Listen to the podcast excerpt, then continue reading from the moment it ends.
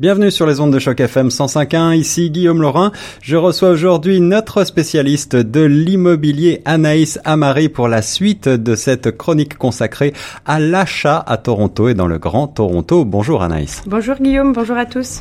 Ravi de te retrouver. Euh, la semaine dernière, on s'est rencontrés pour évoquer ensemble l'achat d'une résidence principale à Toronto. Nous avons vu les différents cas de figure, que vous soyez résident permanent ou pas, euh, les questions d'apport, les questions de prix.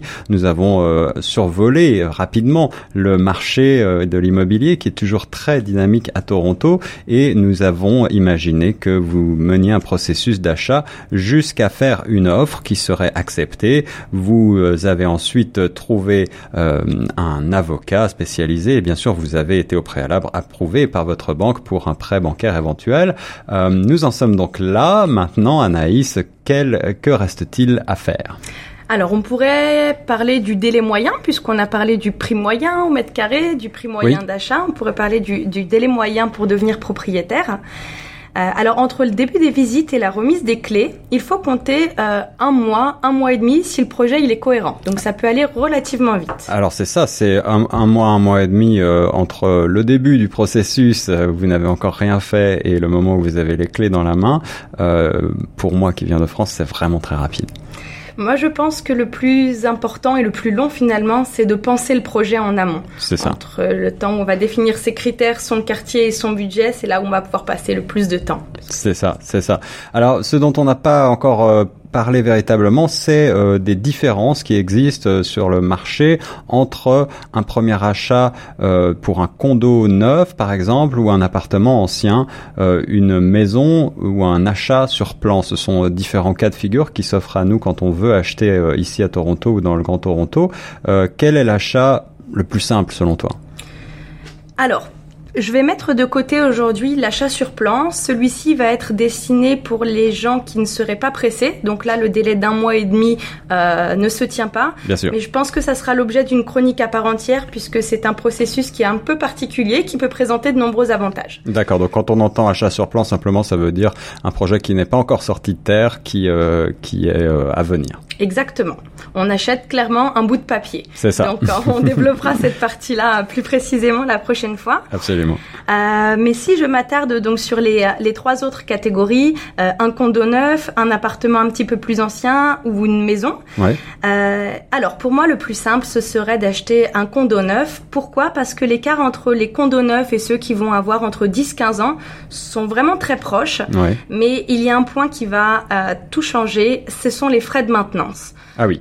Donc au départ, euh, ils peuvent paraître assez dérisoires, entre 180 et 250 euros par mois, 250 euh, dollars par mois. C'est ça. Euh, mais quand l'immeuble est un peu plus ancien et qu'il a pris quelques années, on peut avoir des frais de maintenance allant jusqu'à 600 dollars par mois. Alors ces, ces, frais de maintenance, bien sûr, ils varient suivant la taille de, de l'appartement, mais comme tu le dis, ils ont tendance à devenir exponentiels avec le temps. quelle, quelle en est la raison?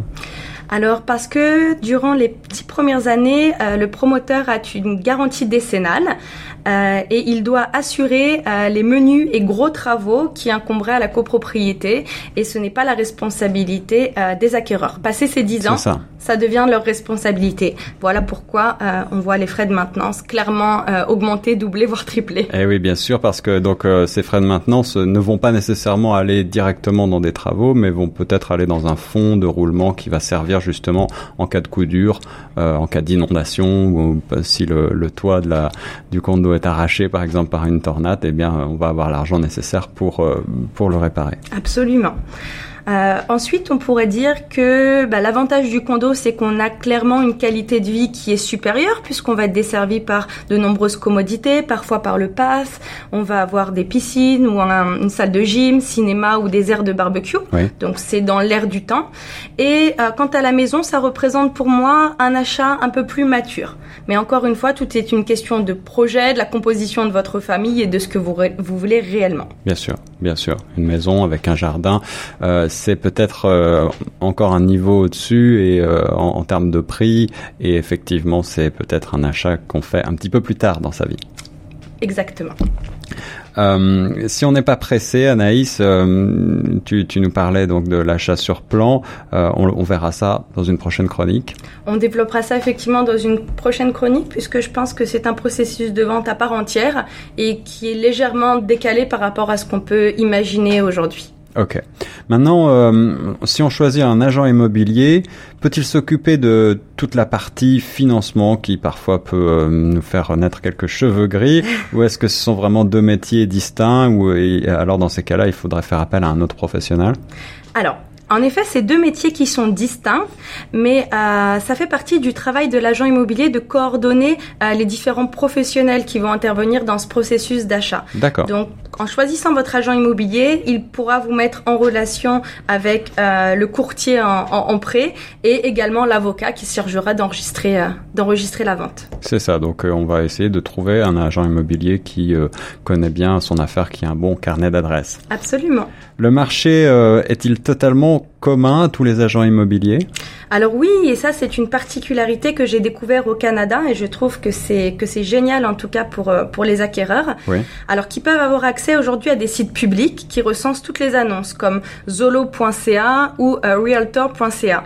C'est ça. Euh, les agents immobiliers, eux, ont accès à un logiciel interne qu'ils appellent MLS Mhm. mm -hmm. et qui leur donne accès également à tous les biens de la province de l'Ontario.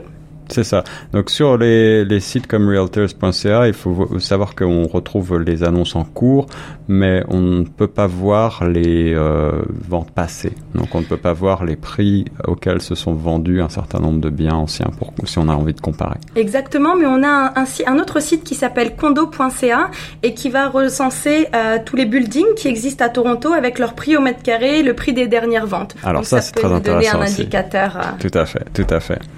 Euh, alors, une précision, euh, il faut savoir qu'il y a énormément, je ne vais pas parler de chiffres, mais il y a énormément d'agents immobiliers qui sont présents à Toronto. Mhm. Alors évidemment, ils ne s'occupent pas tous de la même chose. Ils sont euh, tous spécialisés dans une niche et ils n'ont pas tous euh, une idée générale du marché en Ontario. Par exemple, quelqu'un qui travaille à London n'a aucune idée de ce qui se passe à Toronto. Ils sont tous spécialisés dans un quartier, une communauté, municipalité. Euh, voilà. Donc, Donc- on choisit vraiment l'agent immobilier en fonction du quartier recherché ou de l'autre langue. Ça, c'est un autre bon conseil, Anaïs.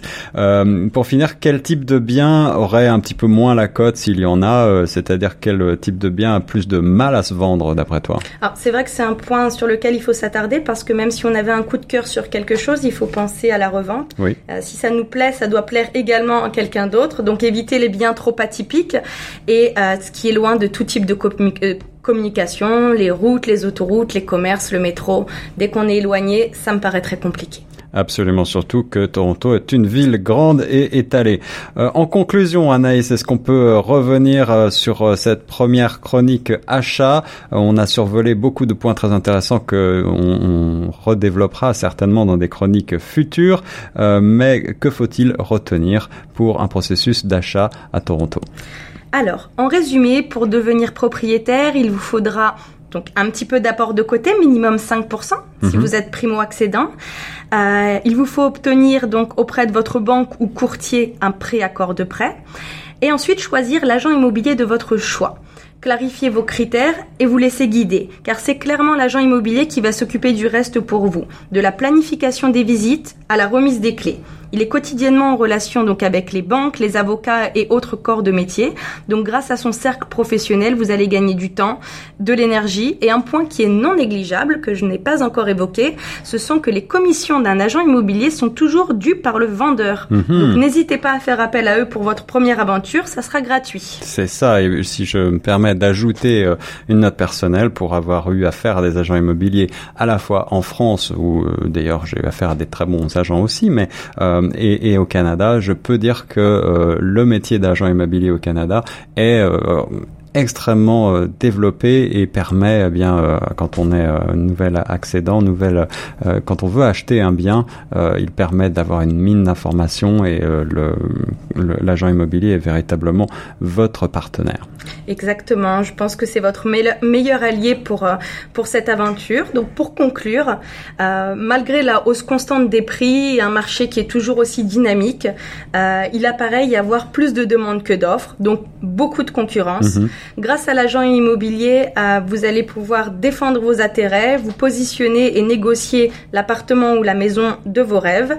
Juste une petite chose, euh, puisque c'est un métier, enfin c'est un service qui est gratuit, il est préférable de contacter un seul agent immobilier, car si vous êtes engagé avec plusieurs en pensant que ça puisse aller plus vite, vous risquez d'avoir des problèmes au moment de la finalisation de la transaction. Un autre bon conseil d'Anaïs Amari sur les ondes de choc FM 105.1, notre spécialiste de l'immobilier. Merci beaucoup Anaïs, on se retrouve la semaine prochaine pour une autre chronique spécialisée. On reste sur choc FM 105.1.